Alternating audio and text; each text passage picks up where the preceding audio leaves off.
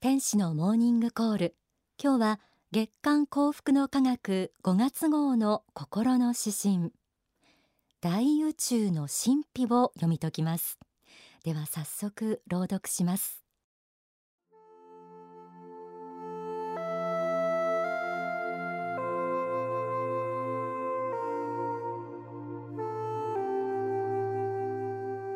大宇宙の神秘。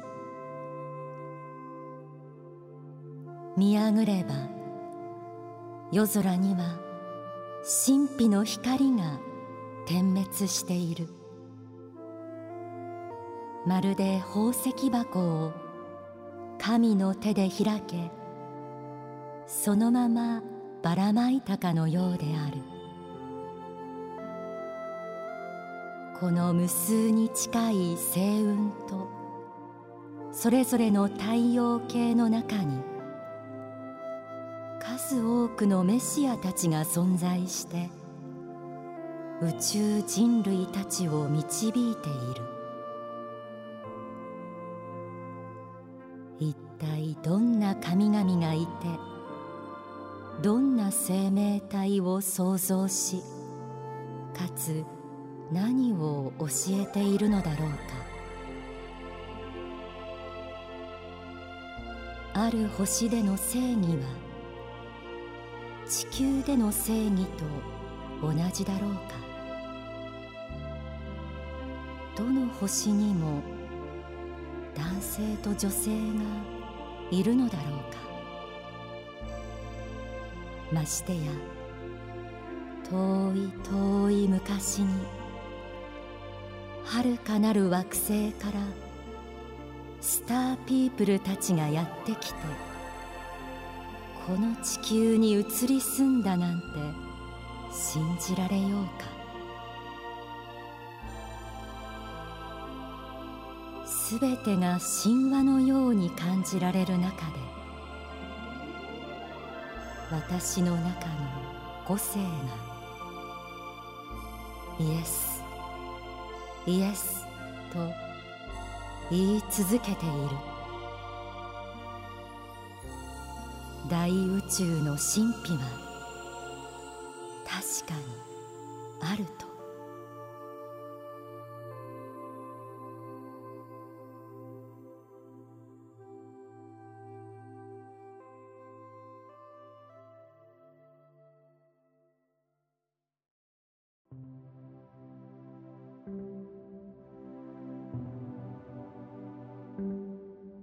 いかがでしたでしょうか？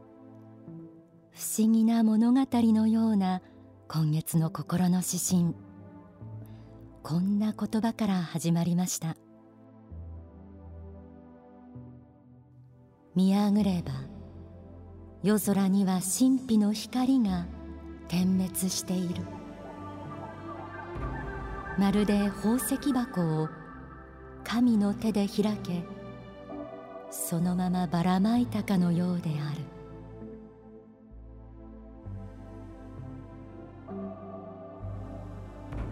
うしてお読みしながら私は星々を作った神様の愛を感じました。自らのその作品を遠くにいる私たちに全ては見せずにちらちらと見せて微笑んでいるような。満天の星空を眺め人はさまざまに思いを馳せます。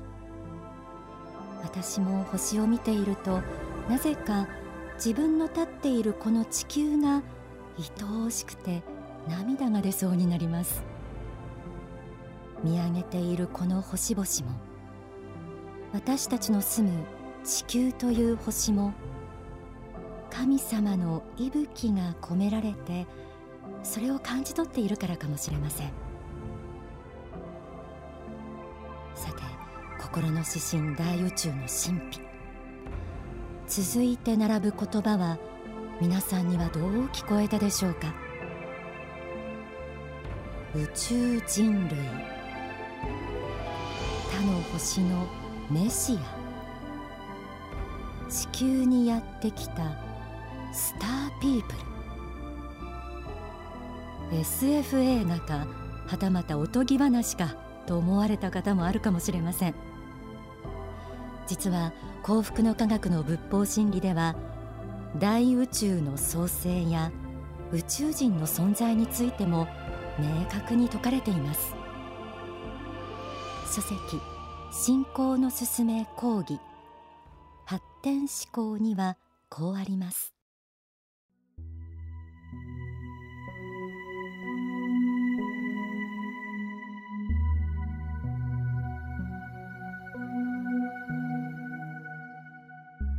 地球では広大な宇宙の中で地球にだけ人類が住んでいる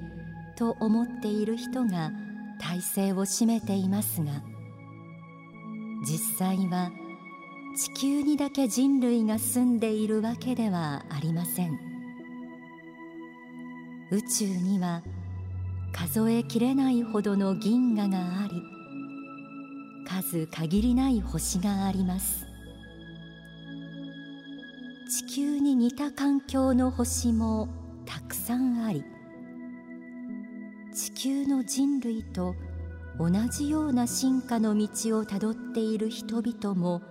数多くいます。仏はこの大宇宙の中に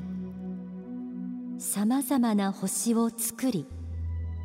その星に人類のような高度に進化した生物を生まれさせそこで豊かに生活させています。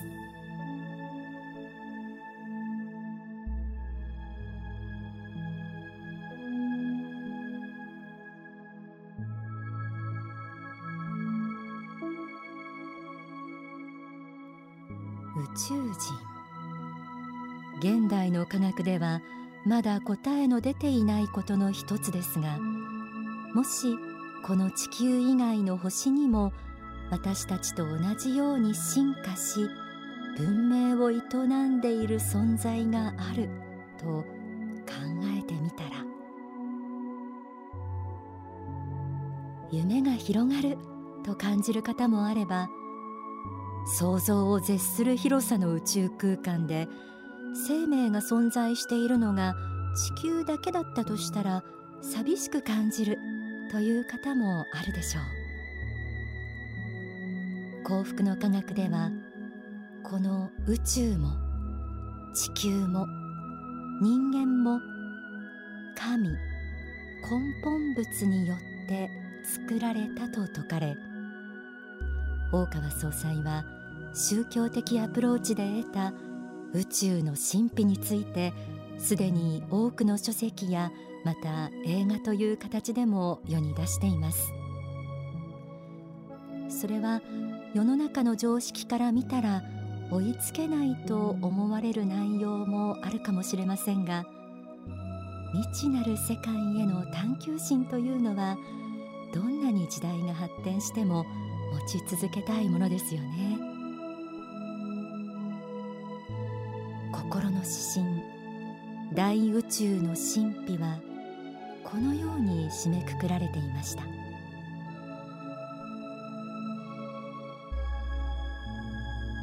すべてが神話のように感じられる中で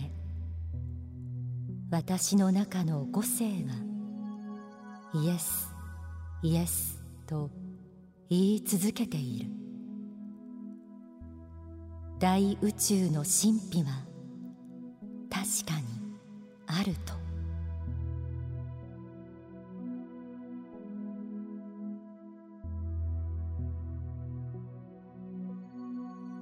この世界の仕組みを私たち人間は科学という方法で解明することを試みています。そして人類の探求心と英知と努力の結集は人間をロケットに乗せて地球を離れ宇宙空間へ送り出すことにも成功しました。地球が丸いとか地球が回っているとか今でこそ常識になっていることが昔の人にとっては未知の世界であり信じる信じないの世界でもありました。もしかしたら同じように今はありえないとされているものが近い将来には当たり前のこととなっているかもしれません。私たちの知らない世界はこの世にまだまだたくさんあります。そうした未知なるものに対して人間の探求心というものは抑えることができません。未知なるものに対しては今ある常識に縛られず虚心坦懐に心を開いていくことが大切なのかもしれません。書籍霊界散歩講義の中でこのように説かれています。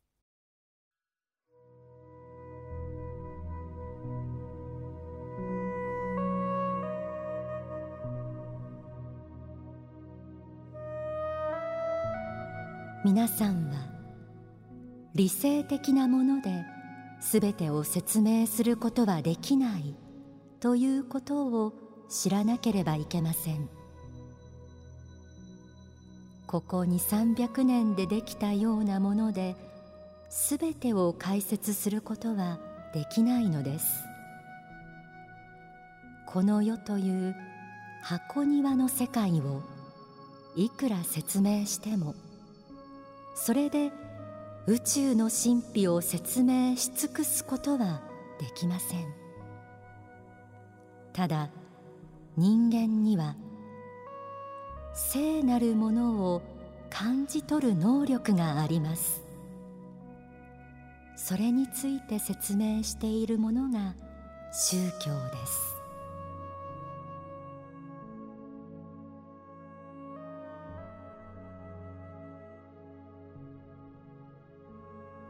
心の指針に出てきた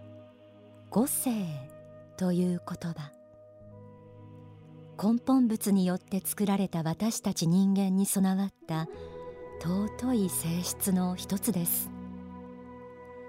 神の方へと素直に開いていくと磨かれていく性質と言えるでしょうか。未知なるものへの探求は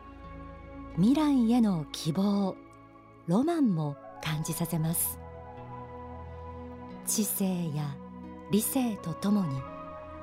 五性をも大切にしながら未知なるものを探求していくこと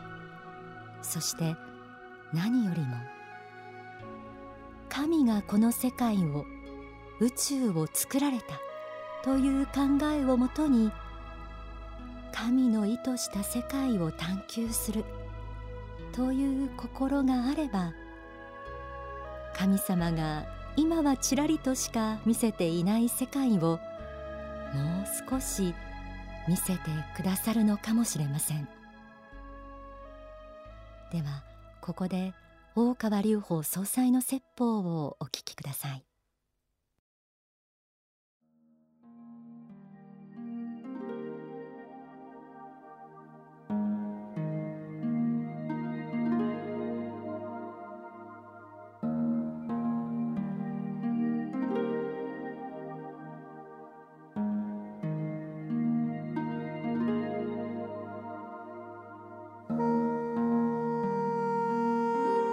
の大宇宙は地上にある人間にとって望遠鏡によって観測されるものでもあるしまた宇宙船に乗って旅行することによっても観測されるものではありますがしかし肉眼によって捉えられた宇宙の姿はこれもまた全てではないのです。ちょうど宇宙船の中で無重力状態においてコップの水を開けてみるとちょうど球体になって空中をさまよっていますけれどもこの三次元の宇宙そのものがもう一つ大きな大きな世界。仏根本仏。そして神。と言ってもよいですけれども根本仏根本心の作られた大宇宙から見たならばちょうどこの無重力状態の中の水玉のような存在にしか過ぎないんです。ですから無重力状態に浮かんでいる水玉の中にもしもし小さな小さな小さな目にも見えないような微生物がいたとしてこの水玉宇宙の中を旅行しているとすれば見える世界が実は肉眼で見えている宇宙の世界であるんです。もう一段大きな大きな根本物の目から見たらこの銀河を含むところの人間から見える大宇宙そのものがさらに大きな宇宙の中の小さな小さな水球のようでもありシャボン玉のようでもある存在です。そしてこのようなシャボン玉が本当の宇宙の中には無数という言えるぐらい浮かんでいます。そしてそうした三次元宇宙のシャボン玉が一体どれほどの数あってそれが次なるいかなる世界を作っているかということは残念ながら地上に生きる人間にとって理解を超えた世界であります。ちょうどそれは地を張るアリが人間世界の全てを理解できないのと同じです。根本物の世界から見たらその無限に膨張しインフレーションの中にある宇宙もまた小さな小さな水玉にしか過ぎないんです。この水玉がどうしてできたかというようなことをこの中の小さな小さな小さな小さな生物が神に近い頭脳だと自分のことを思っていろいろと考えているんです。宇宙は無限です。無限の昔からあり無限の未来にあります。それは思いの中に存在しているからです。根本物の思いの中において存在しているんです。思いにおいてこの三次元世界が現象化したのです。具象化したのです。しかしながらその三次元世界も根本物根本心の思いによってできたものであるからその中にあるものすべてあるいは生き物すべて人類すべてがその中に実は根本物の光のかけらとも言うべきものを持っているんです。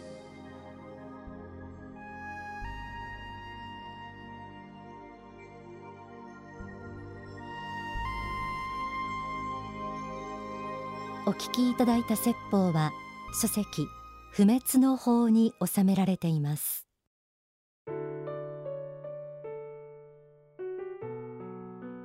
大宇宙を作られた根本物の目から見たら人間にとってはとてつもなく広大に思える宇宙も小さなシャボン玉に過ぎないとありました。そう考えると自分は本当に小さな小さな存在だということをしみじみ感じます。でも